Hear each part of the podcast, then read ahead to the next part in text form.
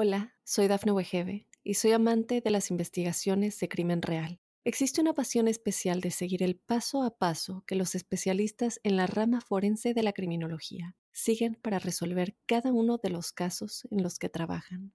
Si tú, como yo, eres una de las personas que encuentran fascinante escuchar este tipo de investigaciones, te invito a escuchar el podcast Trazos Criminales con la experta en perfilación criminal, Laura Quiñones Orquiza, en tu plataforma de audio favorita. Buenas noches, buenas tardes, buenos días a todos. Gracias como siempre por estar en la huella ovni. Yo soy Jorge Luis Zuckdorf y estamos iniciando el episodio número 88 de este podcast que, que nos invita a debatir, nos invita a pensar, nos invita a tratar de entender qué hay sobre nuestras cabezas, cuál era ese anhelo que tenemos desde nuestros primeros antepasados, aquellos primeros seres que levantaron la cabeza, miraron las estrellas y se preguntaron qué había allí. Bastante similar a lo que nos ocurre a muchos de nosotros el día de hoy. Y también es similar la respuesta increíblemente. No tenemos idea. Hay indicios, hay gente que asegura tener pruebas, hay gente que descalifica las pruebas, hay gente que sueña, hay gente que plantea, que piensa, y está la gente como nosotros, ¿no? Que queremos escuchar a todos y queremos que cada uno pueda tener su propia conclusión. Les pido disculpas, estoy un poco desordenado en la entrega de estos últimos episodios porque estoy con algunos proyectos audiovisuales, un par de documentales que pronto voy a contar y eso me hace a veces tener menos tiempo. Les pido disculpas y les prometo que me voy a ordenar. Acabo de regresar de un viaje de un poquito más de un mes a México y ya estoy en mi estudio eh, organizándome. También quiero contarles que estamos entrando en los últimos tres episodios de esta primera temporada de La Huella OVNI. Va a haber segunda temporada porque como siempre les digo, este programa depende pura y exclusivamente de ustedes. Ustedes son la columna principal, la carne, la estructura, el espíritu, son todo para este podcast. O sea, sus preguntas, sus planteos, sus reflexiones son absolutamente todo. Y por suerte tengo algo así como creo que ya estoy en 15 hojas de preguntas, eh, así que tenemos muchos episodios más por delante, pero eh, los voy a estrenar a partir del mes de enero, o sea, voy a grabar estos tres que vamos a estar llegando a diciembre, en diciembre voy a tomarme un pequeño respiro para grabar los nuevos episodios, para hacer nuevas entrevistas y a partir de enero voy a estar subiendo los episodios de la segunda temporada de La Huella OVNI. Hoy tenemos un programa muy lindo, muy interesante, dos temas profundos, debatibles, donde hay datos, donde hay evidencias, donde hay muchísimas cosas para pensar y obviamente para seguir discutiendo. Les pido, como les decía recién, es quiero más preguntas, quiero más historias en primera persona, quiero más reflexiones, quiero más debate. Cuéntenme de qué hablar y lo hablamos todos juntos. Bueno, bueno, me olvido de dar mis redes, así que les pido perdón. Recuerden que yo soy Jorge Luis Zuxdorf, en Instagram soy arroba Jorge Luis S oficial, en Twitter soy arroba Jorge Luis S 77 y cualquier comunicación que quieran hacer con el programa la pueden hacer a través de cualquiera de estas redes o si, ah, utilizando el hashtag numeral la huella o si no me mandan un mail a mi mail que es las historias de George, las historias de George, todo junto, arroba gmail.com sigan enviando preguntas, sigan enviando comentarios, que la verdad que eso es lo que hace que todos nos enriquezcamos con este espacio. Bueno, ahora sí, vamos adelante con el episodio 88 de la huella ovni. Con esta consigna que ustedes por suerte tomaron como propia y aceptaron de escuchar de hacernos preguntas, de animarnos a irnos con más preguntas, de corrernos de las verdades absolutas y de tratar de pensar qué es lo que ocurre detrás del fenómeno ovni. Hemos hablado de fenómenos en todo el continente americano, en Europa, en Asia, en Australia, en Oceanía, en, el pasado, en el presente, en el futuro. Hemos hablado de abducciones, hemos hablado de eh, encuentros cercanos de diferentes tipos, hemos hablado con militares, hemos hablado de ovnis y aviones, hemos hablado de caídas de objetos, de choques, de supuestos seres, de diferentes tipos de seres, de diferentes teorías. La verdad que cuando uno va para atrás y repasa todos los temas que tocamos durante este año, es impresionante, ¿no? Y lo más sorprendente es que todavía quedan cientos de miles de temas más para hablar. Y eso nos deja siempre la puerta abierta y nos genera cada vez más preguntas. Ojalá de este primer año se estén yendo con eh, algunas herramientas, ¿no? no pretendo demasiadas, pero con algunas herramientas para poder eh, empezar a sacar sus propias conclusiones. Aunque me imagino que la gran mayoría de ustedes, si les pregunto si hay vida en el universo, sabrán qué decirme. ¿Hay vida en el universo? ¿Qué piensan? Yo sí tengo que ser honesto, creo y me encantaría decir que sí, pero al día de hoy no estoy totalmente seguro estoy totalmente seguro que tengo indicios que me incomodan muchísimo y me hacen suponer que sí. Pero eso no me asegura absolutamente nada. Ya lo hemos hablado muchísimas veces en, este espacio y lo vamos a seguir conversando. Ojalá algún día entre todos tengamos la verdad. También es importante recalcar y recordar que la huella ovni se encuentra en Spotify, como podcast, lo buscan como la huella ovni, también hay una playlist con toda nuestra música y no se olviden de seguirme en mis redes, yo soy Jorge Luis Zuxdorf, en Instagram soy arroba Jorge Luis S oficial, en Twitter soy arroba Jorge Luis S guion bajo 77 y nos comunicamos con el hashtag la huella ovni. Ahí todas las preguntas, dudas, comentarios, imágenes de lo que va sucediendo o lo que les gustaría que sigamos hablando en este programa. Bueno, primera pregunta de la noche la hizo Ankair, arroba Ankair2, que dice, Jorge Luis, estaría bueno que dediques todo un programa sobre el tema del chupacabras. La otra vez, en la trasnoche paranormal, contaste cosas que nunca había escuchado. Todo el programa de, del chupacabras, y sí se podría hacer, la verdad que da para hablar horas y meses del, chupacabras, pero vamos a hacer por lo menos ahora un primer bloque del chupacabras, ¿no? ¿Qué es el chupacabras? ¿De dónde sale? Yo creo que en algún momento algo hablamos, pero vamos a tratar de profundizar un poco más desde su historia, desde los lugares donde ha aparecido en América, desde las conclusiones y de las similitudes y diferencias con las mutilaciones de ganado. Cuando nos ponemos a investigar en la historia, la primera referencia que aparece del chupacabras la encontramos en el año 1934 en el estado de Tennessee, en los Estados Unidos, donde empiezan a aparecer animales mutilados, lastimados, sin sangre. En este caso no hay una descripción exacta de cómo eran estos animales, pero sí sabemos que hay una, un, miedo, un susto, una pequeña paranoia de parte de la población rural de Tennessee y los periódicos de la zona empiezan a indagar y empiezan a dibujar algo, que es el ser que los testigos empiezan a describir como el responsable de estos ataques a los animales. Rápidamente la prensa lo que termina infiriendo por los relatos de los testigos es que se trata de una especie de canguro. Pero este canguro evidentemente eh, succionaba la sangre de los animales. Entonces hacen un dibujo como una especie de, canguro vampiro y le dicen el canguro bebedor de sangre.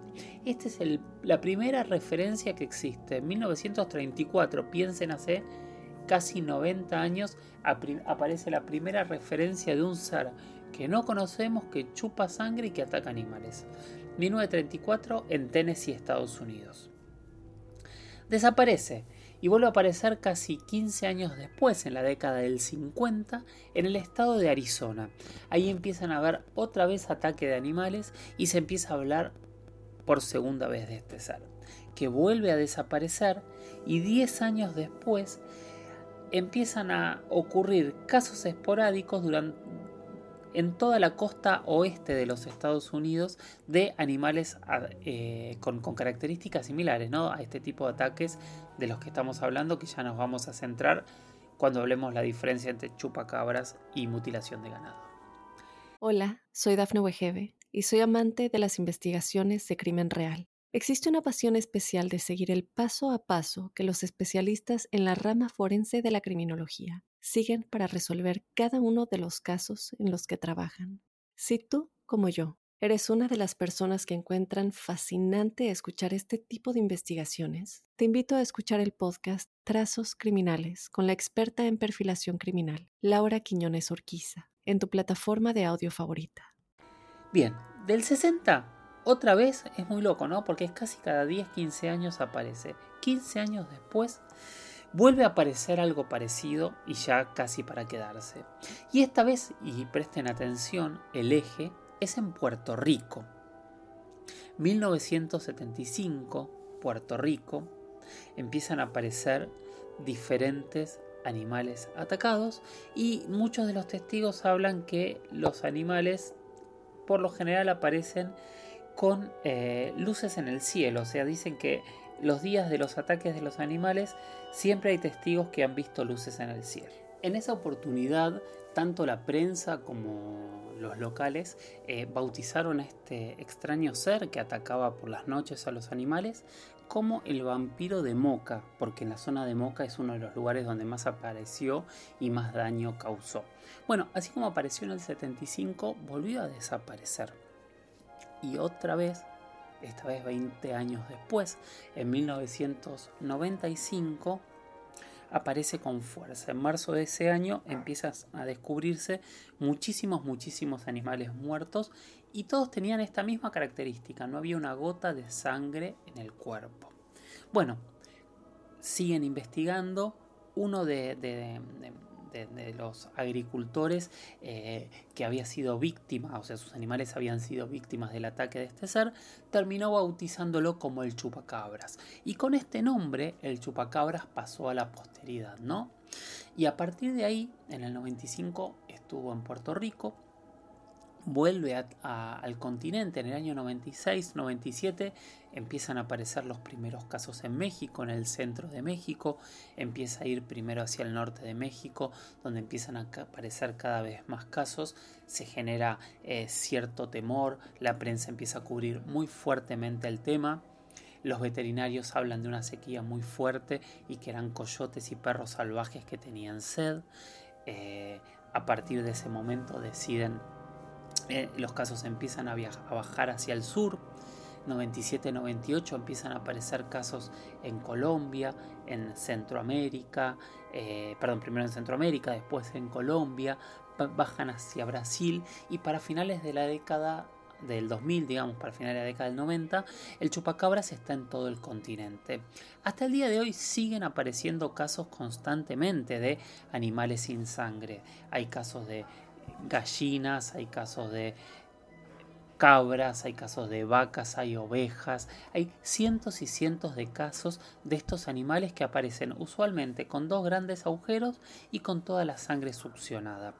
Para las autoridades, ¿qué fue? Bueno, para algunos este, hablaron de, de perros y coyotes con sed, otros animales, por ejemplo, en Brasil se habló de pericos que tenían sed. En cada lado se le buscó dar una explicación totalmente distinta y que todas las explicaciones no terminan condiciendo entre sí con las demás.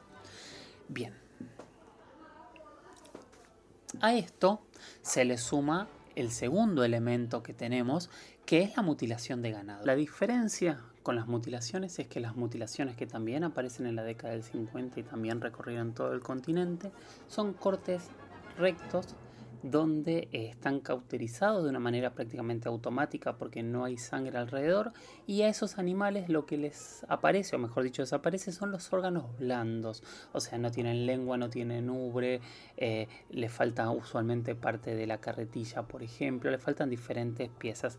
Se los asocia de alguna manera porque a ver, yo en algún momento pensaba que tal vez era un perfeccionamiento de, de una técnica. Después entendí que en realidad las dos cosas se dieron en paralelo y usualmente a las mutilaciones sí hay otros fenómenos asociados, hay muchas denuncias de luces, realmente muchas luces alrededor y usualmente también desaparecen grandes cantidades de agua. O sea, este es el punto más, más importante en torno a la diferencia entre mutilaciones y chupacabras.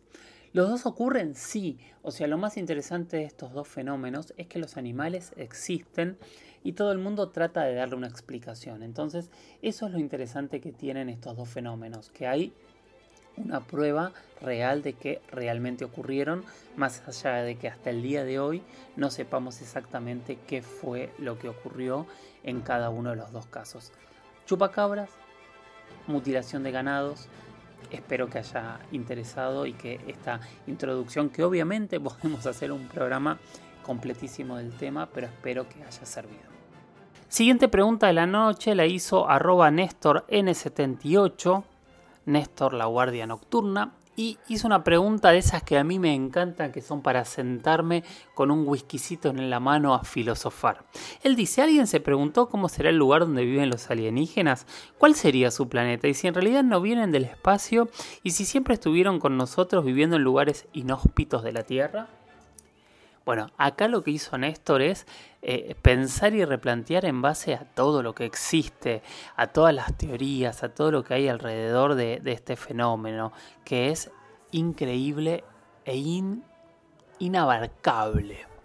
Porque sí, vamos a partir algo. Si son seres que viven en el interior de la Tierra, si son seres que viven en lugares escondidos y son de la Tierra, tenemos que aclarar como primer punto que no serían alienígenas, eh, sino que serían seres de la Tierra distintos a nosotros, como tantos seres distintos a nosotros hay hoy en la Tierra. Hay muchísimas teorías, porque en realidad todo lo que abarca Néstor es como gigante, ¿no? Por un lado, si bien en la Tierra no son alienígenas, ¿sí? Podrían ser seres superiores a nosotros, inferiores a nosotros, más inteligentes, menos inteligentes, que nos hayan creado, que los hayamos creado nosotros hasta que vivamos en diferentes dimensiones en el mismo planeta y siempre estaríamos hablando de seres terrícolas, ¿no? De seres terrestres no alienígenas. Ahora, ¿cómo serían los planetas donde pueden vivir? Ahí se abre la gama de preguntas a una infinidad de respuestas y que todos los días se agranda más. Es prácticamente imposible pensar en esto, porque en realidad podría haber tantas vidas como planetas en el universo, según suponemos. Porque aparte con las últimas presunciones, porque todavía no son descubrimientos, nos abre mucho más la gama. ¿Se acuerdan que hace poquito hablamos de que habían encontrado vida en Venus? Que eran que si es real, si se cree que realmente no es que encontramos, sino se presume que podría haber vida en Venus, hablemos bien, hablemos correcto, eh, deberíamos estar hablando de eh, unos microorganismos, unas bacterias que estarían flotando a varios kilómetros de altura por, por sobre el planeta, sobre todo por la temperatura que hay en el planeta, y viviendo en unas nubes de ácido. Así que imagínense que si ahí es capaz de florecer vida, prácticamente es capaz de florecer en cualquier momento, en cualquier lugar. Entonces, si hablamos de seres debajo de la tierra, de dentro del mar, de, eh, de, cualquier otro lado, hablamos de seres terrestres. Si hablamos de seres que viven en otros planetas, como decíamos, hablamos de seres extraterrestres, fuera de la Tierra. Si hablamos de otras temporalidades que hayan viajado en el tiempo, obviamente si son de la Tierra serán terrestres, si son alienígenas, si son de otro planeta serán extraterrestres o alienígenas. Hola, soy Dafne Wegebe y soy amante de las investigaciones de crimen real. Existe una pasión especial de seguir el paso a paso que los especialistas en la rama forense de la criminología siguen para resolver cada uno de los casos en los que trabajan. Si tú, como yo, ¿Eres una de las personas que encuentran fascinante escuchar este tipo de investigaciones? Te invito a escuchar el podcast Trazos Criminales con la experta en perfilación criminal, Laura Quiñones Orquiza, en tu plataforma de audio favorita. Bueno, y hablábamos de en qué planeta, ¿no? Entonces recién hablábamos de Venus, que Venus tenía em, esta vida tan extrema que parece haberse hallado. Todavía obviamente no está confirmado porque hay que aclarar que hasta el día de hoy la ciencia oficial no ha eh, confirmado ningún tipo de vida fuera del planeta Tierra. Pero si se llegaba a confirmar, si se llegase a confirmar la vida en Venus, estaríamos hablando de una vida en un extremo y en un medio dificilísimo. O sea, entonces nuestra vara para encontrar opciones de vida en un planeta se ampliaría muchísimo, muchísimo más. Hoy por hoy lo que buscamos son planetas similares a la Tierra, planetas que tengan una composición similar, que tengan una temperatura similar y que estén a una distancia similar de su estrella, o sea, más o menos lo mismo que nosotros. De hecho, eh, por eso se habló siempre y se pensó tanto en Marte, porque tenía una composición bastante similar, pero al ser un poco más pequeño, la atmósfera de Marte en algún momento se fue y eso genera que no haya oxígeno, pero puede haber habido en algún momento agua, oxígeno y atmósfera en Marte. Lo que pasa es que hasta este momento no se han encontrado eh, ningún elemento que lo pueda confirmar. Hay algunas lunas en Júpiter especialmente que podrían llegar a albergar algún tipo de vida por, por, este, por su tamaño, algunas debajo de, los hielos congelados y otras en su superficie. Entonces, sí, cuando hablamos de qué tipo de vida alienígena podríamos encontrar, es muchísima. De hecho, también nos encontramos ante la puerta de, del infinito, ¿no? Porque nosotros cuando buscamos vida y tenemos que buscar algo parecido a lo que nosotros entendemos como vida, ¿no? Nosotros creemos que la vida es un elemento que traspasa sus elementos a un nuevo elemento con un nuevo ADN. Pero en realidad eh, hay tantos planetas que por ahí eh, hay vida que ni siquiera nosotros podríamos detectar con nuestro conocimiento o nuestra tecnología como vida. Así que quién sabe también, ¿no? La cantidad de vida que podría haber. Pero imaginen que hay planetas que en vez de llover agua, llueven rocas o llueven metales. Hay planetas que llueve ácido, hay planetas que los vientos son con piedras, hay planetas donde los mares son ácidos, hay planetas que son totalmente gaseosos, o sea, prácticamente como nubes, hay planetas que tienen una presión que nos aplastarían en cuanto llegásemos, hay lugares como la Luna en donde nuestros saltos podrían ser este, increíbles y casi podríamos ser Superman. O sea, hay tantos planetas con tantas características diferentes que realmente pensar en la cantidad de vidas distintas a las que nos podríamos encontrar es infinito es infinito. En principio buscamos vidas parecidas a la nuestra, ¿no? Algo que podamos entender como vida. Ese sería el key de la cuestión para tratar de, buscar. Entonces, si son alienígenas, están fuera del planeta. Incluso en esta postura de, a ver, vamos a pensar por ejemplo en la postura de los Anunnaki, seres que en algún momento llegaron al planeta y después de esa llegada se fueron. Eh, ellos son extraterrestres y habrían llegado y vuelto a irse. O si están ocultos pero son extraterrestres y también por definición deberían ser extraterrestres. Aunque ahí entra la segunda discusión que sería la teoría de la inmigración, ¿no? Porque si son Anunnakis que hace miles de años, los 6.000 años que se supone que desde la, desde la última llegada están en la Tierra y han tenido varias generaciones y, por adopción serían terrestres también, entonces habría que ver si hablamos de alienígenas. Es muy complejo eh, el tema del uso de la palabra alienígena y por supuesto buscar vida es muy difícil, por eso la exobiología es tan, tan tan interesante, porque es la que define con qué parámetros la ciencia decide buscar vida. Pero obviamente cuando uno elige un parámetro deja afuera un montón de otros elementos. Pero lamentablemente es la única manera de, búsqueda de cualquier cosa. Ustedes piensen en un telescopio o piensen en eh, un catalejo, piensen en cualquiera de estos elementos que nos ponemos para ver más de cerca. Cuando nosotros vemos más de cerca, achicamos la porción del cielo o la porción de lo que estamos viendo.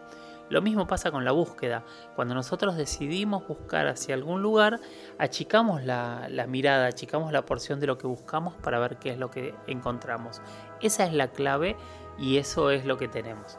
Obviamente reentra en tu pregunta también, Néstor, todo lo que tiene que ver con la vida, si, si hay tecnología extraterrestre y si esa tecnología extraterrestre nos visita. Que esa es otra pregunta, es otra historia y entra como en un tercer planteo, ¿no? Porque en realidad, eh, si bien nos cansamos de hablar de cosas extrañas y de objetos en la Tierra, nos cansamos de hablar de ovnis y incluso muchos de asociarlos de manera prácticamente directa con vida extraterrestre. Ustedes saben que yo no estoy tan seguro ni tan amigo soy de, fundamentar de manera tan absoluta absolutamente nada. Eh, la realidad es que cuando nos vamos más allá del universo, no hemos visto vida. Escuchamos mucha gente que afirma que en tal o cual lugar hay civilizaciones, que esas civilizaciones nos visitan o que tienen contacto pero hasta el día de hoy no han llegado. Así que lo que sabemos por ahora es que solo sabemos que no sabemos nada sobre aliens, vida extraterrestre y visitas a la Tierra.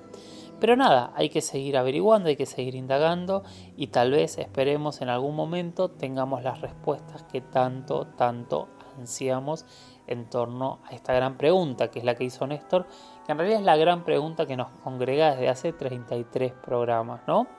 ¿Qué son los aliens? ¿Están ahí? ¿Nos visitan? Gracias, espero que les haya interesado, espero que se lleven algunos datos para seguir construyendo sus propias verdades. Espero eso, espero que no se casen con verdades absolutas, que puedan sacar sus propias conclusiones y que puedan seguir investigando por su lado, que conozcan las historias, que escuchen a los testigos, que busquen los datos, que puedan descartar lo real de lo que no es, que aprendan a mirar al cielo, que aprendan a distinguir qué es lo que ocurre sobre nuestras cabezas, que conozcan cada uno de los fenómenos que la ciencia, que la historia han logrado identificar y también reconocer aquellos fenómenos que es verdad están ahí y hasta el día de hoy nadie ha logrado darles un nombre definitivo. Yo soy Jorge Luis Zuckdorf, síganme en mis redes, sigan apoyando a la huella ovni, sigan enviando estos mensajes, sigan recomendando este espacio, denle seguir en Spotify, denle seguir en Apple Podcast, en Google Podcast, en Evox, en donde lo estén escuchando. Por supuesto, síganme en mi canal de YouTube también. Generemos una comunidad cada vez más grande para tener una mayor diversidad de opiniones, para poder escucharnos entre todos y tal vez algún día llegar a las conclusiones. Y mientras tanto, disfrutar de este camino, que el camino de las preguntas realmente es maravilloso. Gracias por estar ahí y nos escuchamos en el próximo episodio. Recuerden, nos quedan este año el 89 y el 90 y después arrancamos la segunda temporada de La Huella OVNI. Gracias y hasta la próxima. Chau chau.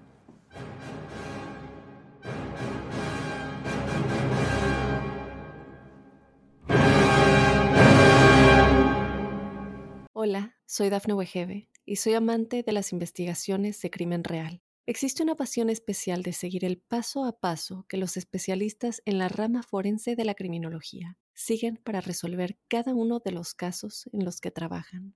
Si tú, como yo, eres una de las personas que encuentran fascinante escuchar este tipo de investigaciones, te invito a escuchar el podcast Trazos Criminales con la experta en perfilación criminal, Laura Quiñones Orquiza, en tu plataforma de audio favorita.